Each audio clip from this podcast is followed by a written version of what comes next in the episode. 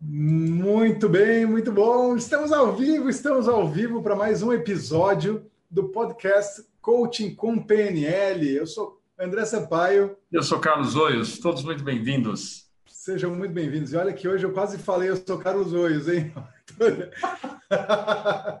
quase confundi aqui. Muito eu bom, sou André Sampaio. e hoje o tema é como resolver qualquer problema. Rapaz, esse tema é complicado, hein? Esse tema complicado eu não acho. Eu acho que só é muito pretencioso, né? é muito pretencioso. Mas a gente já vai explicar, já vai explicar. Problema. Mas vamos lá, vamos começar. Como assim resolver qualquer problema? Dentro de um processo de coaching, né, usando PNL. Como que a gente pode lidar melhor da melhor forma com os problemas. Seja os nossos, porque o coach também tem problema. O que mais a gente tem é problema. O que mais tem é problema. E Como é que é aquela nossos... história, né? A gente trabalha coaches. com aquilo que a gente mais precisa, né? É verdade. É verdade. O interessante é que quanto mais a gente trabalha, e a melhor forma de aprender é ensinando, né? Melhor forma de aprender é ensinando. Então, quando a gente se propõe a ajudar as outras pessoas, a gente está se ajudando também. É muito legal Sim. isso. Muito legal. Mas vamos quebrar esse tema aqui, Carlos. Qualquer problema? É, a ideia não é que nós vamos conseguir resolver os problemas da humanidade, que vamos resolver qualquer problema, mas a ideia é, no dia a dia, as pessoas trazem problemas e as pessoas elas estão bloqueadas. E, e elas não utilizam os recursos que elas têm, porque muitas vezes elas focam no problema e aí elas não ficam em estado de recurso, elas ficam em estado de problema. Sim. Então, a ideia da gente conseguir ajudar pessoas a resolver qualquer problema é sair do espaço problema, ir para o espaço solução Perfeito. e mostrar que a pessoa consegue sair daquela situação. Né? Eu estava começando, comentando aqui antes de ligar o sistema, de que os filósofos gregos, acredito que é o estoicismo, né? eles tinham uma forma de ver problemas, Marco Aurélio, Sêneca, que é uma forma bem interessante. Tipo assim, você tem um problema, ok? Tem alguma coisa para você fazer em relação a esse problema? Não, não tem nada. Então você não tem problema. Você não se preocupa com isso. Exatamente. Isso é falado também, acho que na filosofia budista também tem. Bom, enfim, né? a gente vê uns fluxogramas em relação a isso. Você tem um problema, você tem algo que você precisa fazer com ele? Tem. Você sabe o que é você ótimo. precisa fazer? Sabe. Então você não tem problema. Então vai, vai lá, e faz. faz. Se Sim. você não sabe o que você fazer, Ok, se você não sabe o que você fazer, procura alguém que sabe. Então você não Isso. tem mais problema. E, e, aí você consegue basicamente. E se é, o problema não tem solução? Se o problema não tem solução, você não tem problema. Porque tem a questão problema. toda é. Não é lidar com a situação, é a forma como a gente lida dentro da cabeça com aquela questão. Exatamente. E muitas vezes uma circunstância ela fica pior porque a gente cria aquela famosa tempestade num copo d'água em que a questão é pequena, mas a gente coloca um zoom, uma lupa e faz aquele negócio ficar gigante. Em vez de usar submodalidades para o bem, usa para o mal, faz um problema ficar um negócio gigante, a gente se sente pequeno perto do problema, quando na verdade aquilo é irrisório. Né? Uhum. E, e, tanto o coach quanto o PNL, ainda mais, né? Combinação perfeita, estamos juntos trabalhando. Você pode ajudar as pessoas a entrar em estado de recurso para que elas possam ir para o próximo patamar de resultados. Elas podem abdicar do, do, do, do, problema. Como é que é? Como é que a gente trabalha em PNL para a gente colocar a pessoa no estado de recurso? A pessoa está lá, está pirando, está focando só no problema, só nos desafios, e ela não consegue ver saída. Quais são as ferramentas que a gente tem em PNL para trazer essa pessoa para um estado mais poderoso de recurso? Tá. Vamos lá. Antes da gente entrar no, no como resolver efetivamente, primeira coisa que, que Falando de PNL, como resolver qualquer problema? Essa palavra qualquer já é uma generalização. Pô, é qualquer, qualquer um mesmo, até a fome da humanidade, até o problema do, do, daquela região de Gaza, da faixa de Gaza. Não, mas, mas você sabe que é fácil resolver esses problemas. É. As pessoas não estão dispostas a resolver, mas resolver é fácil. Ah, sim, as pessoas não estão dispostas. Exatamente, é verdade. É, isso é verdade, isso é uma verdade. Para resolver a fome do planeta, simples, você corta toda a verba que você tem de despesa com armamento e transforma hum. isso em alimentação, distribui e sobra e sobra alimento para 10 terras. Se é. gasta em armamento é. anual, em beligerância, em guerra, em, destruição, se você converter um percentual pequeno dessa essa verba em alimentação, você consegue distribuir alimentação para toda a humanidade, as pessoas não passam fome. Então, realmente não é difícil, é que as pessoas não querem.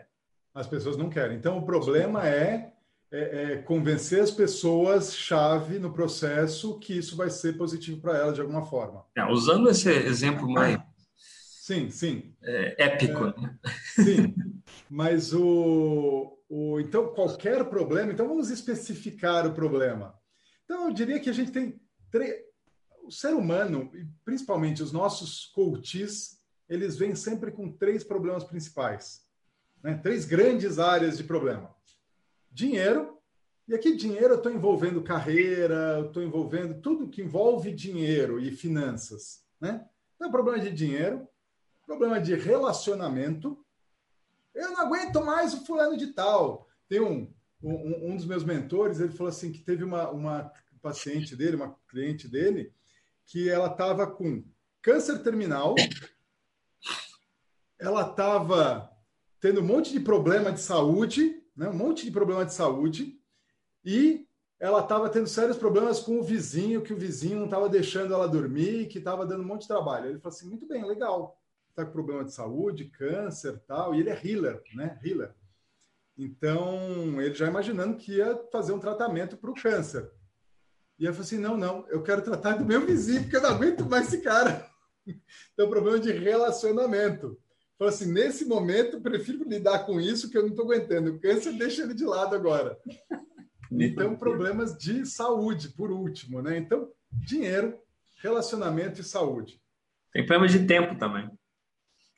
E tempo? Eu encontro muito cliente que fala: estou sem tempo, não consigo fazer o que eu quero. Sem tempo, exatamente. Tem, aí vem, né? Tempo é simples, é prioridade. Tempo é só uma questão de prioridade. Só que a pessoa não quer abrir mão. Eu estou fazendo mil coisas, eu não posso, todas as coisas são todas importantes. Todas importantes no mesmo nível de importância, é. né? É. Não consegue hierarquizar. Mas, basicamente, então, dinheiro. Dinheiro, você precisa. Aí vem os recursos, né? A questão dos recursos. Eu preciso de mais o quê? De mais habilidade de mais recursos. Ou preciso desenvolver habilidades novas, ou preciso de networking, de contatos, ou preciso de soluções criativas para fazer diferente aquilo que eu já venho fazendo, para conseguir um resultado melhor. Né? Basicamente isso. Dinheiro. Relacionamento. Relacionamento envolve muito comunicação, envolve muito é, gerenciamento do estado emocional. Quando a pessoa fala alguma coisa, você tem que você tem que suspender o julgamento, né? suspender o julgamento do outro. Então, envolve várias coisas. E saúde, saúde é completamente emocional.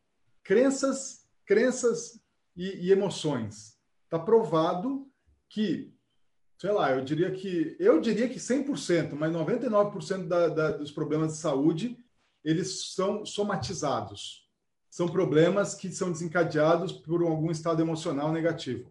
Tirando o trauma, né, acidente, é, o resto é produzido pelo, pela, pela composição química do organismo que produz acidez, produz uma série de problemas. Né? É, é aquela questão, hoje a epigenética ele chama isso de down activate, up activate. Você liga, você desliga genes com base do seu contexto. E o que é o contexto Exato. da célula? É a química. E isso a gente produz com os nossos estados emocionais.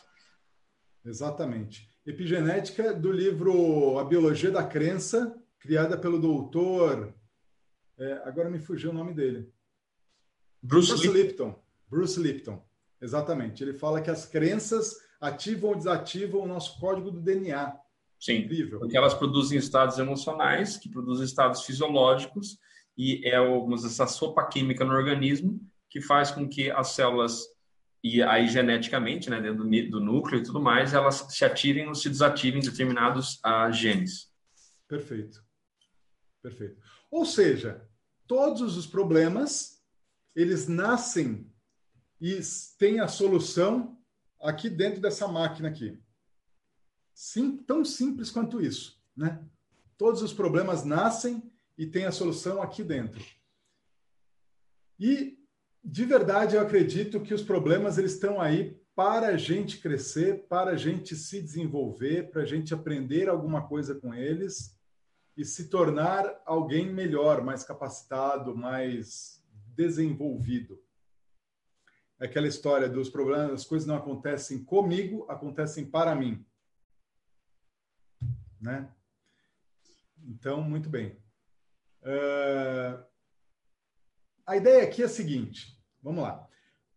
Do ponto de vista de PNL, então, estou falando aqui genérico, mas do ponto de vista de PNL, por que, que isso acontece? Né? Por que, que a gente tem problema? Por que, que o problema está? A gente cria e a gente tem a solução. Porque nós temos. Mapa não é território.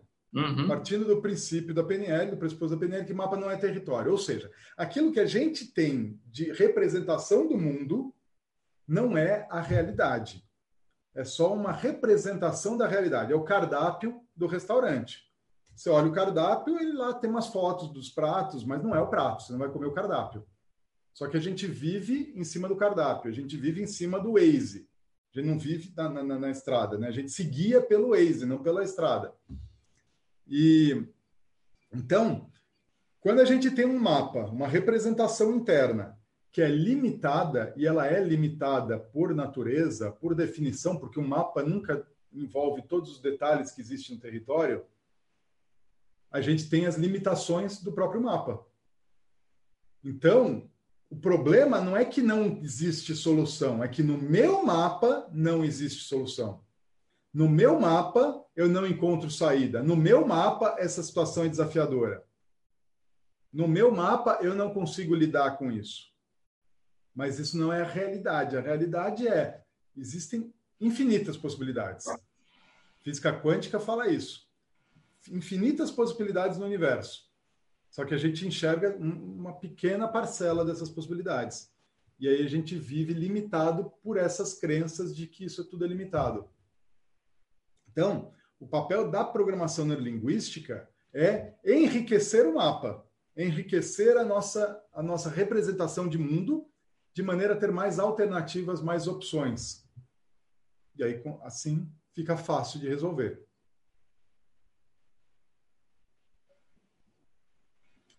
Faz sentido isso? Faz, faz sentido. É, voltando um pouquinho aí na questão da, da, abordagem, como resolver qualquer problema. Vamos lá. Algo que para mim sempre tem sido fascinante uh, é que alguns problemas a gente consegue resolver mais rápido do que outros. E quando a gente ajuda um coach, né, o nosso cliente, que ele está com um determinado problema, a gente usa essa abordagem genérica. Você está numa determinada circunstância que é desfavorável para você e você não consegue ver saída no seu mapa, e aí a gente utiliza as ferramentas necessárias, ensina, faz com que a pessoa descubra, encontre outras informações, para que essa pessoa desenvolva competências para que ela fique numa situação mais favorável. Uma outra forma de ver dentro do mundo de coaching é você só tem um problema porque você não tem uma competência para lidar com isso. Nem que seja uma competência de aceitação. Ah, meus filhos não gostam de mim. Você não gosta de você, é a realidade, paciência. O que você pode fazer para eles gostarem de você? Você pode ser uma pessoa mais agradável. Agora, função dos pais não é que os filhos gostem deles educar os filhos da melhor forma possível, tem que ser amoroso. E o filho pode escolher gostar ou não gostar. Você não, você não consegue obrigar ninguém a gostar de você. Senão, talvez uhum. você faça manipulação e as coisas que a pessoa não gosta. Então, é você ter, por exemplo, nesse caso, a competência de discernir o que é seu e o que não é seu, o que é responsabilidade sua e o que não é responsabilidade sua. Ah, inclusive, até para completar esse, esse, conceito, é normalmente os pais que são mais livres com os filhos, em que querem agradar mais os filhos são os pais que são menos lembrados depois, porque eles não colocaram limites, não colocaram restrições, não colocaram freios, e os filhos muitas vezes se perdem por aí e falam: puxa vida, como eu gostaria de ter tido disciplina quando eu era mais jovem, porque eu teria desenvolvido hábitos. E aí o efeito é o efeito inverso, né? O pai e a mãe querem agradar e no final das contas acabam desagradando. Mas enfim, fecha esse parênteses. Então existe essa abordagem genérica, né? um campo de forças. Quais são as coisas que limitam você, que mantêm onde você está, não permitem chegar onde você quer. E aí você começa a trabalhar crenças, começa a trabalhar de identidade, quais são os recursos internos que você tem, como você poderia ser mais efetivo, que vai funcionar melhor para você. Então, usando essa metodologia, você sempre consegue ajudar uma pessoa a ter um próximo passo, a ver aquela realidade não tão, tão, é, tão ruim, né, tão é, sombria, né? Você consegue iluminar o mapa da pessoa, mostrar que essa pessoa também tem os próprios recursos, descobrir novos recursos, ensinar novos recursos, e a pessoa vai, beleza, agora eu sei o que eu preciso fazer. E isso muitas vezes é um estalo. Agora, a grande diferença em algumas áreas específicas é quando você tem a modelagem dos melhores caminhos. Então, é, o exemplo que você estava dando quando a pessoa, por exemplo, tem questão de relacionamento. Você tem competências genéricas de relacionamento. Pois à medida que você começa a entender um pouco mais sobre os relacionamentos, você pode trazer a ferramenta que já foi estudada, que é um caminho, é um atalho para aquilo. Não precisamos inventar a roda, não precisamos inventar o que precisa ser feito. Já estudaram, por exemplo, John Gottman, né, Ruth Gottman, no Love Lab, eles passaram décadas estudando milhares de casais. Eles sabem o que funciona e o que não funciona. Exato. Então, a pessoa ela pode buscar o próprio caminho, ou ela pode se informar, não sei aquele, né, o, o download na Matrix da pessoa, para que ela tenha esses, esses, recursos e acelere esse processo. Então, é, eu gosto sempre de considerar problemas em níveis diferentes. Primeiro, a forma genérica de você abordar todo e qualquer tipo de problema, de tal forma que você ajude essa pessoa a ter mais recursos no mapa, né? enriquecer esse mapa para que ela saia melhor do que ela entrou, ou você ser especialista e trazer determinados caminhos que são extremamente mais eficientes, já validados, e que talvez não seja o melhor caminho ever, mas é um caminho muito mais eficiente do que ficar batendo cabeça e descobrir um caminho. Ah, e aí eu percebo onde, quanto mais repertório nós temos, mais efetivos nós somos para resolver problemas rápidos que é o que o Tony Robbins fala, ele chama de success pathways, ou alguma coisa assim, são caminhos de sucesso. o que eu faço para emagrecer 30 quilos em um ano? Você estuda as é. pessoas que fizeram isso, fizeram esse tipo de exercício, mudaram a alimentação, mudaram o regime, mudaram isso, fizeram personal trainer, psicólogo. Se você fizer tudo isso, você vai perder 30 quilos em um ano. Então, para que, que eu preciso reinventar a roda quando uma pessoa quer perder 30 quilos? Uhum. Claro que pessoas vão, vão ter mais facilidades com métodos diferentes. Mas quando a gente começa a ter esse repertório, fica muito mais fácil. Né? Uma questão, por exemplo, que para mim era um problema enorme, como lidar com conflitos. Lidar com conflitos era um negócio que era assim, totalmente surreal para mim. Dificuldades, tive, tive conflitos com pessoas, pessoais, acabei me separando, divorciando. Não tinha habilidade de lidar com conflitos e entender as partes. Depois que você começa a estudar e começa a aprender, hoje é muito mais fácil lidar com conflitos. E é parte do meu trabalho, né? Ajudar pessoas a resolverem conflitos em processo eh, sucessão empresarial, a resolver questões de família, educar as pessoas para que elas lidem com conflitos. Então, você tem problemas formas genéricas de resolver problemas uhum. e formas específicas quando você já tem documentado melhores práticas. Né? E, e os dois têm o efeito de aumentar o mapa para que a pessoa amplie com mais recursos para que ela possa sair dali com melhor chance de sucesso. Então, nesse sentido, né, quando você traz aquele conceito, né, não tem nada para você fazer, você não tem problema. Se tem alguma coisa para fazer, se tem o que fazer, faz. Se você não sabe o que fazer, procura alguém, não tem problema. Se você não tem o que fazer, não tem problema. Então, é, é muito interessante, como você falou, o problema está muito mais dentro da cabeça da pessoa do que a pessoa está enfrentando lá de fora. Exatamente.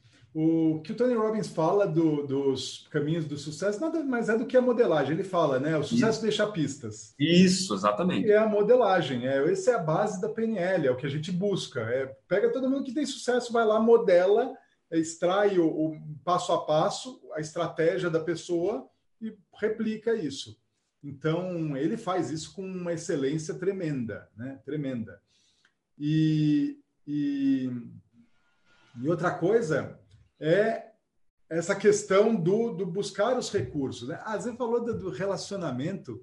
Tem um outro pressuposto. Eu adoro os pressupostos da PNL. Eu acho que é, com a aula 1 de pressupostos, se você incorporar isso, já está 90% da PNL já está. O efeito já está garantido. Não adianta você aprender todas as técnicas se não aplicar os pressupostos. Aí vai ser um negócio meia boca. Né? E um dos pressupostos é a variável mais flexível controla o sistema. Então, grande parte dos problemas que a gente tem, seja de relacionamento ou seja de qualquer outro, é porque nós somos inflexíveis. Não, tem que ser assim, tem que ser do meu jeito, porque esse é o jeito certo. Mas não está dando resultado? Não, mas sempre foi assim, tem que ser assim e vai ser assim. Né? Eu já falei mil vezes para você, você não me entende. Pô, tenta falar diferente, de uma maneira diferente, quem sabe a pessoa entenda. Exatamente. Né? A responsabilidade da comunicação é do comunicador. Exato. não do, do outro, né? Então, é, a hora que a gente toma essa consciência, já come... o problema começa a se dissolver, porque a gente começa a mudar o comportamento, muda a atitude e começa a acessar outros, outros recursos e acessar outras, outros pontos. Uh, muito interessante. Tem, eu assisti essa semana um documentário do Netflix, eu acho que era The Mind Explained. Eu acho que é isso. O primeiro episódio fala lá de experiências com LSD. Tá? Não estou não tô recomendando. Não estou recomendando como prática de expansão de consciência, apesar de que, me, que, que é algo que me desperta curiosidade. Ah, porque o LSD ele começou não como uma droga, né, droga recreativa, mas começou mais como uma, como uma ferramenta de expansão de consciência, assim como tem aquelas, aqueles rituais, aqueles cultos que usam daime. peiote, santo daime, é, é, é, é, aqueles chazinhos de cogumelo, né? O objetivo não é você ficar doidão na rave, o objetivo é você acessar níveis mais coisas de consciência. E, e o curioso é que eles fizeram o scanner da pessoa, dos, das conexões neurais, onde que o cérebro acendia a pessoa normal, sem nada. Então, aí você via, assim, imagina os neurônios e as, os neurônios se comunicando, né? Fazendo sinapses neurais. E aí ele tinha lá, um, era coloridinho, coloridinho. E aí mostrava o cérebro da pessoa tomando esse alucinógeno, alguma, alguma substância química que estimulava o cérebro. E aí, assim, o cérebro parecia uma árvore de Natal piscando. Muito louco. Ou seja, é, o cérebro fazia novas conexões e ao fazer novas conexões, parece que quem usou isso para desenvolver, para ter criatividade e tal, foi Steve Jobs. Tá? Eu, eu, me lembro de ter lido alguma coisa sobre isso, não vou saber a fonte agora. Mas nessa época da década de 70 foi muito usado esses, esses recursos, né? E então é muito louco porque aí você tem novas sinapses neurais. E o que, que acontece? Quando a gente fala de enriquecer o mapa, a gente está fazendo exatamente isso sem sem alucinógenos e sem drogas é, é, sintéticas. Mas a gente está simplesmente a partir de comunicação, a partir da linguística, a partir do modelo de comunicação, a gente consegue estimular novas sinapses e acender mais regiões do cérebro que estão apagadas. E com isso vem novas soluções, novas alternativas, novas formas de enxergar o problema. Por que, que eu falei tudo isso? porque eu quero sugerir um exercício aqui que não é alucinógeno, mas que ajuda bastante a, eh, eh, a solucionar. Eu vou compartilhar minha tela. É um, é um exercício de PNL, chama chart neurolinguístico. Você conhece, Carlos? Não conheço. Talvez você conheça, você não sabe o nome só. É, é possível. Vou compartilhar a tela. Não sei se você já viu isso. Já viu essa esse coisa? Parece coisa de oftalmologista, né? Você vai lá no médico e fala assim: ah, lê a linha de cima, lê a linha de baixo. Não é isso. A ideia aqui é a seguinte: vamos lá, ó, exercício. Quem está em casa aí assistindo a gente, faça com a gente. Ó. Então, percebe que na linha tem A, B, C, D. O abecedário normal. E embaixo tem três letras: D, E e J. D de direita, E de esquerda e J de juntos. Então, basicamente, o que a gente vai fazer aqui é A. Quando eu falo A, eu pego o comando de baixo. Então, a letra do alfabeto. Eu falo e a letra de baixo é o comando para fazer sinestésico. Então, A, aí eu levanto o braço direito. B, eu levanto o braço esquerdo. C, eu levanto os dois juntos. D, levanto esquerdo. E, levanto direito. F, direito de novo. G, os dois juntos. E, não, aí já errei, tá vendo? Eu fui falar H, falei E e levantei o braço. Então errei. Aí começa de novo. É, eu conheci isso com as cores e com as cores, está escrito de uma cor e está falando, bom, eu não sei qual é o efeito ah, final, mas isso dá um tilt no cérebro. Você dá lê um uma cor, ela está escrito, por exemplo, vermelho, está escrito vermelho, só que está pintado em azul. E dá todo o é. embaralhamento disso. É, a ideia disso é conectar os hemisférios cerebrais. Fazer a conexão. A hora que você faz isso, isso eu sugiro no meu, no meu treinamento, é como resolver problemas. Então, primeira coisa, ah, eu não consigo enxergar o problema. Então tá, desliga, dá uma relaxada, faz cinco minutos de chart. Cinco minutos. Tem, eu tenho professores, na minha formação de professores, coaches de aprendizagem, eu ensino isso. E, e teve uma professora que fez para a classe, né? Professor de física. Ela colocou isso lá e fez para a classe fazer. Os alunos adoraram, não sei o quê. ela falou assim: nossa, foi mágico, porque depois de ter feito, parece que a coisa eles pegaram, captaram muito mais rápido a mensagem. Foi muito mais fácil de entender, compreender a matéria que normalmente a maioria dos alunos tem dificuldade. Como é que é o nome desse, desse, desse chart? Chart. Chart neurolinguístico. Neurolinguístico. Chart neurolinguístico. Porque você está conectando as diversas, as diversas, os diversos hemisférios, né? Direito, esquerdo, os três cérebros, inferior, superior, enfim, a gente conecta todas as áreas, a gente está fazendo novas conexões, a gente está forçando, exato, dá um tilt.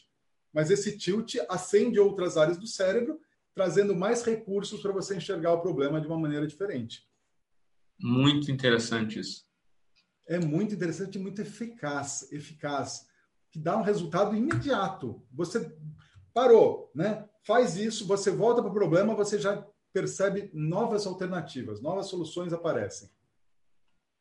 Isso aí tá, me, me lembra bastante o trabalho do Eder de Bono, que é o Lateral Thinking, que ele diz o seguinte, que nós ficamos viciados nos nossos padrões mentais e por isso a gente não consegue criar novas soluções. E a forma é você começar o ponto de partida de uma forma que normalmente você não conseguiria. Então, é, uma das coisas que ele faz é tem palavras, num, você tem um, um plástico, né, um, um, negócio material plastificado com palavras completamente aleatórias.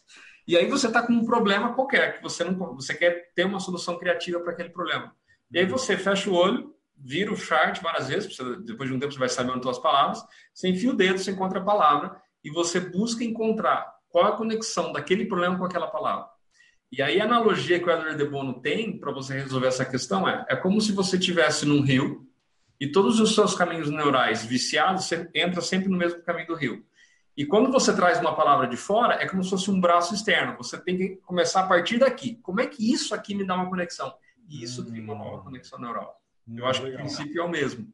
Ainda que a intenção desse chart é você trabalhar os dois lados do cérebro, esse te força você partir de um ponto de princípio diferente.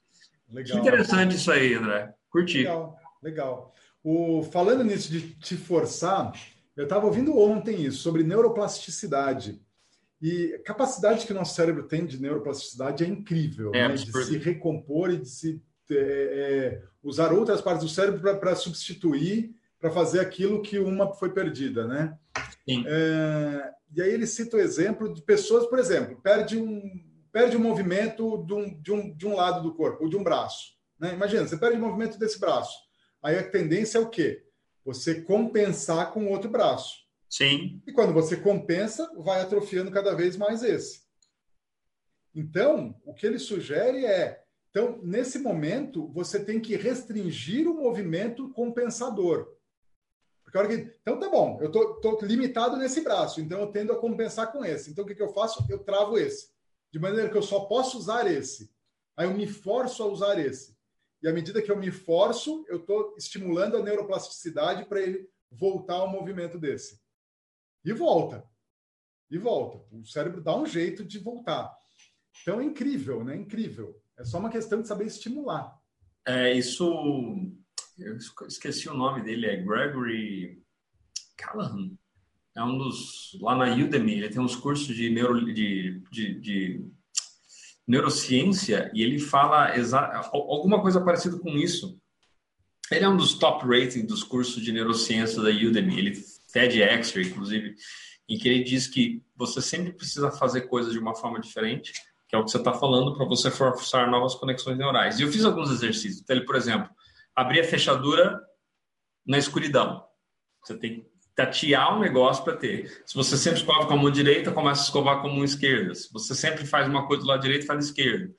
É, falar com pessoas diferentes justamente para criar, forçar você a criar essas conexões neurais de uma forma diferente. Uhum. Pô, tá muito rico isso aqui, hein? Porque resolução de problemas está relacionado com criatividade também. Sim. Muito interessante. Desenvolver, desenvolver as, as habilidades que a gente tem, tem potencial, a gente só não usa. E falando em, em, se forçar e desenvolver, é muito interessante. A gente tem os nossos sentidos. Nossos sentidos eles são limitados. Sim. Visão, audição, tato. E, e uma coisa que eu, eu, eu, fiquei muito impressionado, é, você já viu aquele, o Demolidor? Eu acho que é o Demolidor, da, da o super-herói. Hum. O demolidor é cego. Sim. Ele ficou cego, né? Moleque, ele ficou cego e ele desenvolveu um mecanismo de sonar. Sim. Através do. do ele, ele super desenvolveu, como ele perdeu a visão, Sim. ele super desenvolveu os outros sentidos. Sim. O que ele mais desenvolveu foi o sonar. Tudo bem, coisa de filme, super-herói, é coisa que não existe. Não, mas isso existe. Tem um cara é. que ele desenvolveu um sonar, é, ele, ele, fica, ele é cego, os caras jogam basquete, ele anda de skate, ele sabe brincar, porque ele fica fazendo assim, ele fica dando cliques. Exatamente. E o clique vai dar, ele ressoa e ele consegue mapear tridimensionalmente, sem ver, onde estão as coisas por causa por da forma do sonar. É tipo que nem um sonar. morcego faz isso. É, tipo morcego, tipo coisa. Então, quando eu vi isso, eu falei que incrível, né? Ele desenvolveu isso. Eu vi ele andando de bicicleta e ele. Ele vê, aqui tem um poste, aqui tem um muro, aqui tem a entrada do portão. Exatamente. Ele consegue mapear tudo pelo som. Incrível, incrível, incrível. Então, todos nós temos essa habilidade. A questão é, para fazer, é, é, para desenvolver essa habilidade, a gente tem que restringir outro sentido, né? Porque a gente só vai desenvolver realmente aquilo que a gente tem necessidade. Você tem que se colocar e focar nisso, né? Onde você colocar energia e foco, você vai ter resultado. É. Inclusive, tem uma alguma das coisas que são extremamente misteriosas. É... Não sei se você viu a reportagem de um cara que ele 90% do cérebro, não sei se ele está vivo ainda, mas 90% do cérebro dele era líquido. Então, se você pega uma radiografia dele, uma ressonância magnética, onde tem a massa, normalmente a massa cinzenta, tem um, breu escuro. E ele fala normalmente. Ou seja, a parte da comunicação que não era, que era para estar totalmente afetada, hum. de alguma forma, outras partes do cérebro que ficou, ele conseguiu fazer. Ele tem, tipo, talvez um, um déficit de atenção, uma coisa aqui, mas não é nada do outro mundo. Foi um exame de rotina que vai fazer. Esse cara tá com grande parte do cérebro tá ali. Né? E teve outro caso da menininha também, que ela teve um acidente, que eu acho que ela perdeu metade do cérebro, e aí ela teve que reaprender a falar com o resto do cérebro. E uhum. hoje ela dança, ela tem algumas é, questões de comunicação, mas ela está evoluindo e recuperando com a outra parte do cérebro. Exatamente isso que você falou. A capacidade de adaptação, a neuroplasticidade do cérebro hoje é incrível. E o que é engraçado, há 50 anos atrás, eles não iam estimular essa criança para que ela desenvolvesse isso. Porque falasse, ah, não, você perdeu metade do cérebro, você nunca vai poder fazer isso, isso, isso. Então, a crença de que ela não poderia fazer bloqueava. No momento de falar, não, Exato. o cérebro consegue se recuperar e te ajudar, é o outro exemplo do Jim Quick, né, que é um dos maiores uh, coaches de memória, de memorização, de leitura. Uh, aliás, super recomendo os cursos dele, são muito bacanas. Ele tinha um problema, também teve um acidente, e ele tinha um déficit de, de aprendizado enorme. Ele aprendeu a ler é, com história em quadrinhos, lendo Marvel. E hoje ele é um cara prodigioso de memorização Canamba 4. Ou seja, a gente não pode se limitar achando que a gente não consegue. E o maior problema é a gente achar que a gente é o problema. Que a gente, que a gente não consegue. Esse, esse eu acho que é o maior problema. Quando a gente se autolimita. Interessante. Falando em Jim Quick e memorização, o, essa questão de memória, né? Tem muita gente, ah, eu tenho uma, uma memória ruim, memória ruim, não sei o quê. Eu, eu, eu estudei memória, estudei o curso de Jim Quick, estudei, fui mais a fundo nisso. E tem um livro muito legal, muito bacana, chama Moonwalking with Einstein, né? É um passeio na Lua com eu Einstein. Esse livro. Você já leu esse livro? Ainda não, mas eu já, já ouvi referência desse livro. É muito legal. É a história de um cara, né, um jornalista que fez lá um documentário em cima de um cara que era o campeão mundial de memória. E, e aí perguntou: tá bom, se eu quiser melhorar minha memória tal, o que, que eu preciso para chegar num campeonato desse mundial? Assim, basicamente, se você treinar por um ano, uma hora por dia, você chega em top 10. Uma hora por dia, treinando com técnica, modelagem, né? É assim, assim, assim uma hora por dia você chega em top 10 da memória. E é muito louco. Só para você ter uma ideia assim, do que é impressionante a memória desses caras, eles conseguem decorar 20 mil números da sequência do, do pi, né? O número depois do, do é é, 3,14, blá blá blá, 20 mil dígitos depois. É insano. Eles conseguem pegar um deck of cards, né? um, um baralho de 52 cartas, embaralhado, completamente aleatório, e aí eles vão lá e vão eles decoram a sequência em quantos segundos? 12 segundos. Caramba. É o recorde mundial. 12 segundos, eu acho que eu não consigo nem passar as 12, 52 cartas em 12 segundos, quanto mais memorizar. Mas 12 segundos. E você vai ver a história desses caras que têm essa memória, eles absolutamente normais, eles só treinaram. Eles só pegaram e desenvolveram e falaram assim: eu vou treinar todo dia, eu vou treinar um pouquinho. Todo dia eu vou treinar um pouquinho. Meia hora, uma hora por dia, por algum tempo, os caras são impressionantes. Então, de verdade, qualquer habilidade que a gente queira ter, se a gente treinar, a gente pode ficar muito bom. Sim. Muito bom. Né?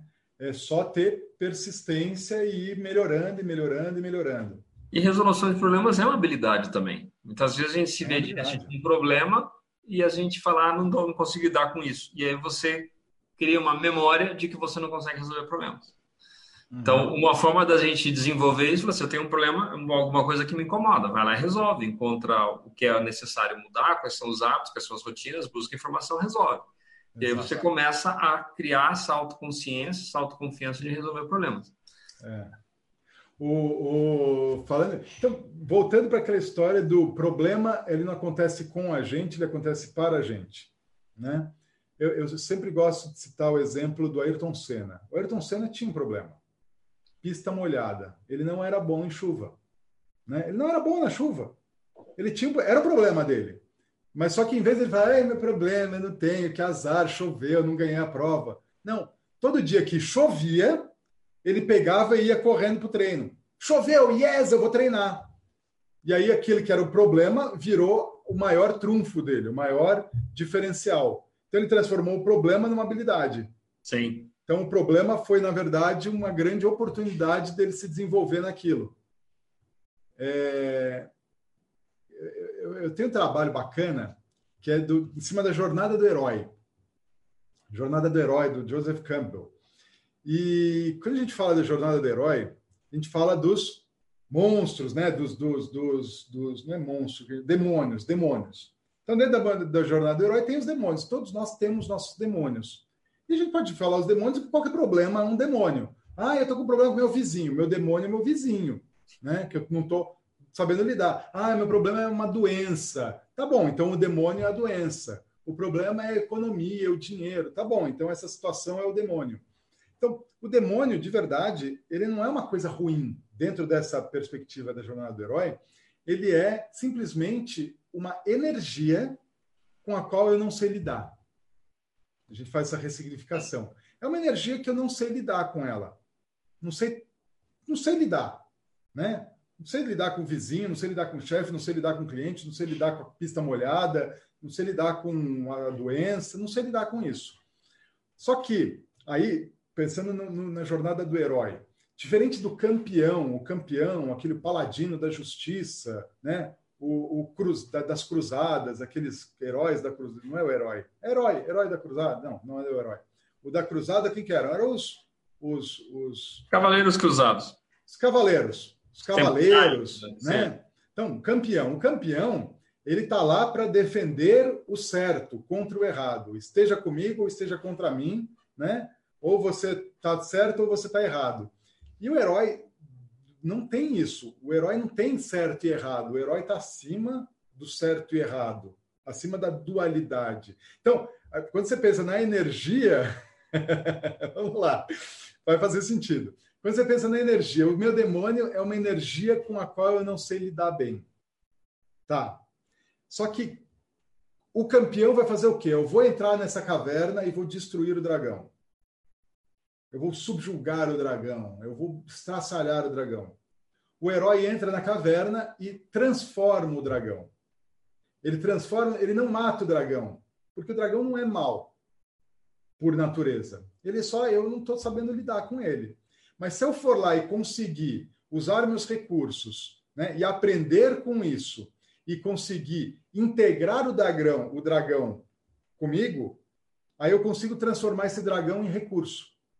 Então eu saio da caverna voando no dragão. Então ele passa de um de um oponente, de um desafio para um recurso que eu vou ter um dragão para voar para onde eu quiser, eu vou chegar mais rápido e vou ter mais defesa e vou ter tudo melhor. Viu como essa analogia do dragão realmente aparece, né? Você tem no Shrek, você tem no Como Domar Seu Dragão, você tem no Avatar, que são aquelas, tipo uns dragões, né?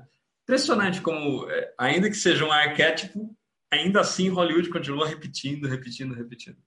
É porque, por ser um arquétipo, ele fala com a gente no nível tá no mais coração, profundo. né? Fala no nível mais profundo com a gente. A gente vê o dragão, a gente está pensando em um monte de coisa que é o nosso dragão aqui no subconsciente. E muito legal. É muito legal. Então a ideia é integrar o da, integrar, integrar o dragão, o demônio, né? Não destruir, eu quero eliminar esse demônio da minha vida. Não. Eu quero acolher o demônio e eu quero transformar ele num aliado e num recurso. Interessante que quando você parte com esse princípio, você não vai fugir mais de problemas. Você vai falar, oba, problemas, que eu acho que é até um nome do livro do. Acho que é Chiniachik, né? É do Chiniachik esse livro? Eu acho que é do, do irmão dele, né? Não, é o, são, são, são dois irmãos, né? O mais conhecido acho que é o Roberto Chiniachik. O outro eu não lembro do nome dele. Mas é o, é o Chiniachik também, se não me engano. Ele fala, oba, problemas. Opa, problemas. E é, é justamente essa, essa visão. grande... Ah, cara, que oportunidade que você tem para aprender, para você crescer. Porque a gente é. só cresce fora da zona de conforto, né? A gente só desenvolve competências quando a gente está se desafiando. E normalmente a gente se desafia quando a gente tem um problema para resolver, uma competência para desenvolver, um hábito novo para criar. Uhum. E a gente pode encontrar, encontrar isso como um problema ou realmente como uma oportunidade de integrar esses dragões. Muito legal. E pegando o gancho no dragão aqui, tem dentro da PNL, da PNL mais né, terceira geração, mais fora do, do quadradinho da PNL. A gente tem um, um exercício do arquétipo do dragão, que é como trabalhando com o dragão, o dragão representando o problema que a gente está vivendo, uma grande transição de vida, e pode ser qualquer problema, problema no trabalho, problema na saúde, problema no, no relacionamento, qualquer problema. É o dragão. E aí a gente tem a forma como a gente lida com esse dragão. Existem arquétipos de como a gente lida. Então, o primeiro, o primeiro é o Deixa eu lembrar agora, que eu vou lembrar de todos. Eu acho que o primeiro é o órfão. O órfão é aquele que está completamente largado. O dragão está lá, eu tô. O que está acontecendo aqui? Não é comigo, né? É, é, não é, é o órfão. É, não é comigo, não tenho culpa de nada, não, não sei o quê, pai, ele está lá, coitado. Né? Tem o órfão. Aí tem o, o arquétipo da. Caramba, será que eu vou lembrar de todos os arquétipos agora? Tem o arquétipo da. Guerreiro. É, não, aí vai mais para frente, vai mais para frente. Quer ver? Peraí, deixa eu ver se eu acho aqui. Ah, eu vou achar. Será que eu vou achar? Caramba! Ó. São os arquétipos de Jung, né? Será que são os de Jung? Peraí. São os 12 arquétipos de Jung. Cara, não são 12. Olha lá, tem ah, o achei. o cara como o órfão, o herói. Tá, beleza, vamos lá, vamos lá.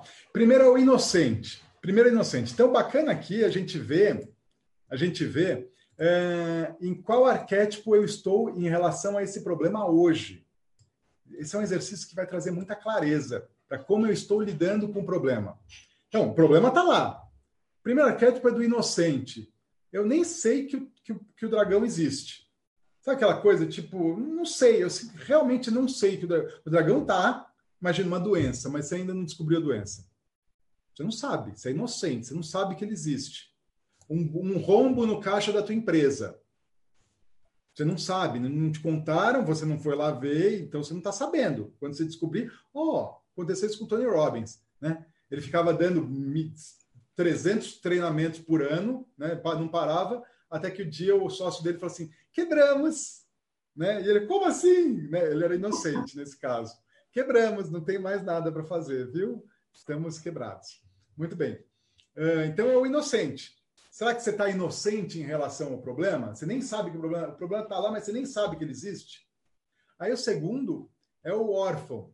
O órfão ele fica oprimido, ele se sente oprimido, porque o órfão ele é coitado, ele é fraco em relação ao problema. Ele é órfão, ele foi abandonado, e aí ele tem um problema desse tamanho e ele se sente impotente em relação ao problema. Ele se sente consumido pelo problema, pelo dragão. Então é o órfão. Então, é, é interessante que a gente sempre passa por todos esses problemas até resolver o problema, todos esses arquétipos. É interessante perceber isso. Então tem o órfão. Depois vem o mártir. O mártir é aquele que é, é a vítima, né? É, é, é, perseguido pelo dragão. Ah, mas eu não pedi isso, ele vem atrás de mim, não sei o que e tal. É o coitadinho.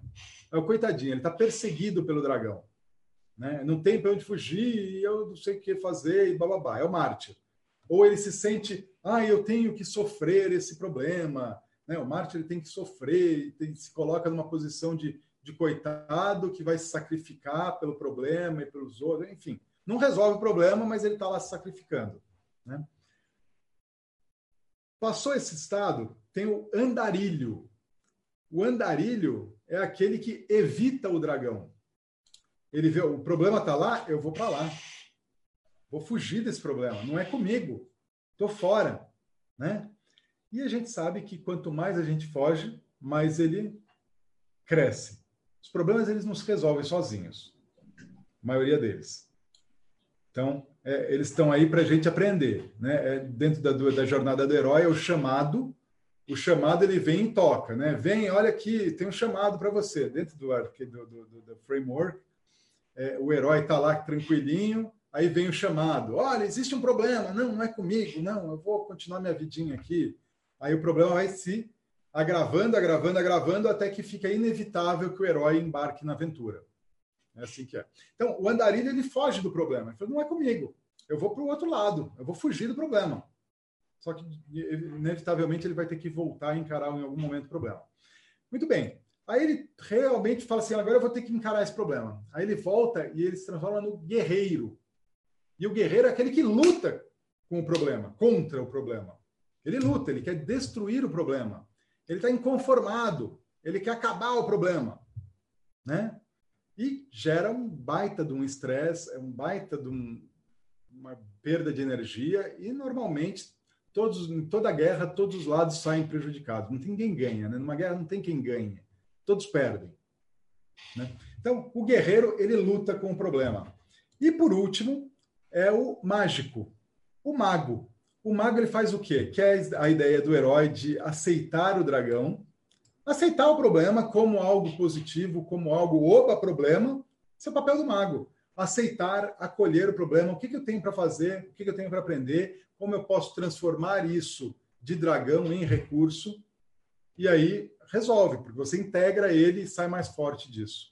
Então, é, esse exercício é muito bacana dos arquétipos do, o... são os arquétipos do dragão, né? De como resolver problema partindo dessa, dessa metáfora do dragão. É, é muito interessante quando eu faço esse exercício, as pessoas falam assim: caramba, eu tô aqui, eu tô no mártir, ou eu tô no, no órfão, ou eu tô no guerreiro. E aí eles conscientemente tomam a decisão: poxa, eu tô no guerreiro, mas eu quero ir para o mago. Eu quero me transformar num mago agora. Ou eu tô, eu tô, eu tô evitando. Mas quer saber? Eu não quero ir para o mago, não. Eu quero ir para o guerreiro, eu quero destruir esse negócio. Eu ainda não tô.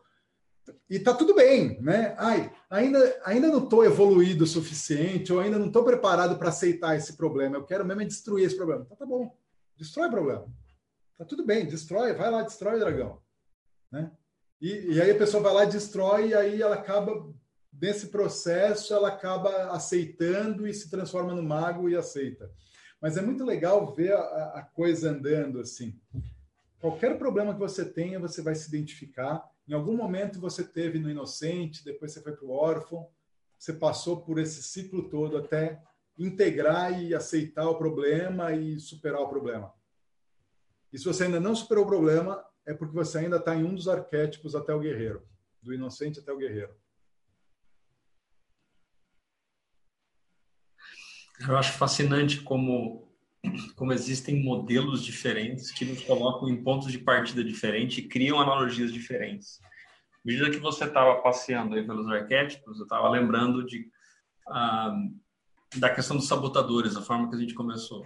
Uhum. Por exemplo, a pessoa que é o andarilho explorador, né, que tem nomes diferentes para cada um dos arquétipos, é, muitas, vezes, muitas vezes é aquele que é o esquivo, ele não quer lidar com aquele problema. Não, esse problema não é meu né? E você tem o cara que quer ganhar de todo jeito, que é do meu jeito, é uma mistura de perfeccionismo com controlador.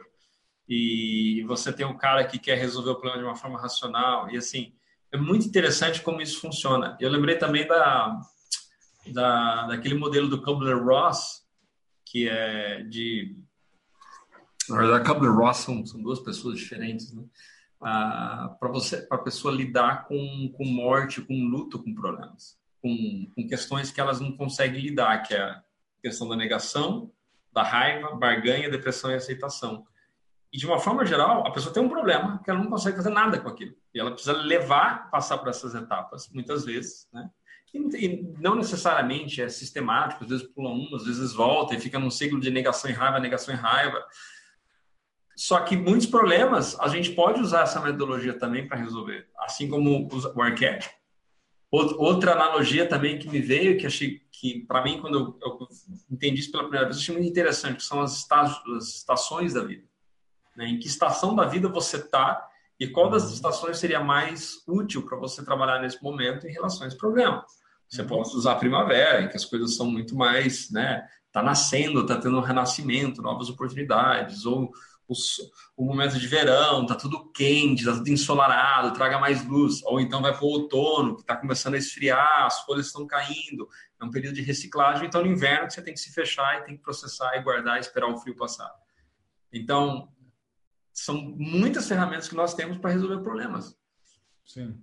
O que, que será que, os, que a nossa audiência está achando desse bate-papo? O que, que será que elas consideram, o que, as pessoas, você que está nos assistindo aqui ou ouvindo, está achando que seria uma boa metodologia para você para resolver os seus problemas. Talvez você queira compartilhar e depois colocar nos comentários aqui é que problemas você está passando, desafios que você tem com problemas, o que, que seria interessante para a gente trabalhar aqui para ajudar você para resolver os próprios problemas. Muitas vezes você tem um modelo, mas você não consegue aplicar para você. Então, deixa aqui nos comentários, coloque seu comentário, mande mensagem para a gente depois, para a gente saber quais são os dilemas, os grandes desafios que você está enfrentando. E talvez a gente possa trazer um arquétipo que funcione, trazer clareza de um sabotador que está entrando no jogo, ou talvez você precise passar por processos aí de barganha, de aceitação, para poder seguir em frente. Né? Então, o que está acontecendo aí? Exatamente. Então, deixe seu comentário. Você que está assistindo, deixe seu comentário aí. E, enfim, existem infinitas possibilidades de resolver problema. E o primeiro passo para resolver problema é sair do ponto que você está. Eu acho que esse seria o primeiro passo. Sair de onde eu estou e olhar a partir de uma nova perspectiva. E começar a buscar outros modelos, enfim, mas sair do, do cabeçudo e se tornar um pouco mais flexível. Esse é o primeiro ponto de partida para resolver qualquer problema. O modo cabeçudo é ótimo. Modo cabeçudo, né? É teimoso, né? Teimoso. Teimoso. Teimoso, é, teimoso, que não quer enxergar, que não quer virar para o lado, não quer ser flexível, né? não quer, às vezes, assumir o erro, assumir que falhou e está tudo bem, né? e aprender com isso. Então, isso trava, mas a hora que a gente aceita, simplesmente aceita, aceita a nossa uh, uh, possibilidade de errar e possibilidade de não ter todas as respostas e se abre para outras possibilidades, aí os problemas começam a se dissolver, começam a aparecer as soluções. Então é isso. Tem uma pergunta aqui do Ayrton, uh, uma pergunta a esses dois especialistas. Num futuro breve, a possibilidade de uma união da PNL com o coaching, se tornando uma ferramenta poderosa para a resolução de problemas. Eu acredito que isso nem é um futuro próximo, é um presente atual. Já está acontecendo. Já está acontecendo isso. Eu não vejo fazer coaching sem PNL. E eu acredito que a PNL ela se vale muito bem do coaching, né? da, da metodologia do coaching, da estrutura do coaching. As duas coisas se complementam perfeitamente. Então, eu dou muito mais, eu ensino muito mais PNL, mas junto com a PNL eu dou a estrutura do coaching. Por quê? Porque a PNL sozinha, ela fica um pouco abstrata, ela fica um pouco solta, né? E o coaching sozinho, eu vejo ele como um pouco superficial, de certa forma. Ou é, é, eu sei que os dois eles se potencializam. Eles se potencializam e fica muito mais profundo. E já está acontecendo, já tem muitos profissionais que utilizam os dois com maestria. eu acredito que não adianta só o pouquinho que a turma aprende na, de PNL no, num curso de coaching, não é suficiente. Eu acho que não tem nenhuma escola séria de formação de coaching que não traz ferramentas de PNL, mesmo que não esteja mencionando que seja PNL. Sim. As grandes escolas do Brasil lá fora utilizem ferramentas que são comuns à PNL. Se veio da PNL, se PNL modelou, são se emprestou, se dá um nome, se dá outro, mas eu vim descobrir que grandes coisas que eu utilizava no, dentro do coach eram do PNL. Né? É, eu, eu não vejo como é possível separar. Né? Você está falando linguagem, você está trabalhando com PNL. Sim. E o coach traz estrutura e traz metodologia e método. E os dois são sistemas que têm evoluído intrincadamente. Ah, então, assim, para mim é uma realidade. Eu não consigo conceber uma coisa sem outra hoje. Exatamente. É, porque até acho que é quando alguma, tem umas pessoas que têm, né? A PNL muitas vezes ela polariza, né? Você ama, você odeia da mesma forma de coach, né? Não, não quero nem falar de coach, porque tem muito picareta no mercado. Essas coisas polarizam. Então a pessoa fala, não, eu não faço coach, mas a pessoa está fazendo coach. Não, eu não uso PNL, a pessoa está usando PNL. Às vezes nem sabe. Então, é, eu, eu parto do princípio é, se agrega, se ajuda, usa. Não importa a fonte. Uhum. O capeta falou e te ajuda a ser um ser humano melhor, usa. Não importa de qual é a fonte. Se é uma pessoa que você detesta, mas traz uma informação que é útil para você, usa.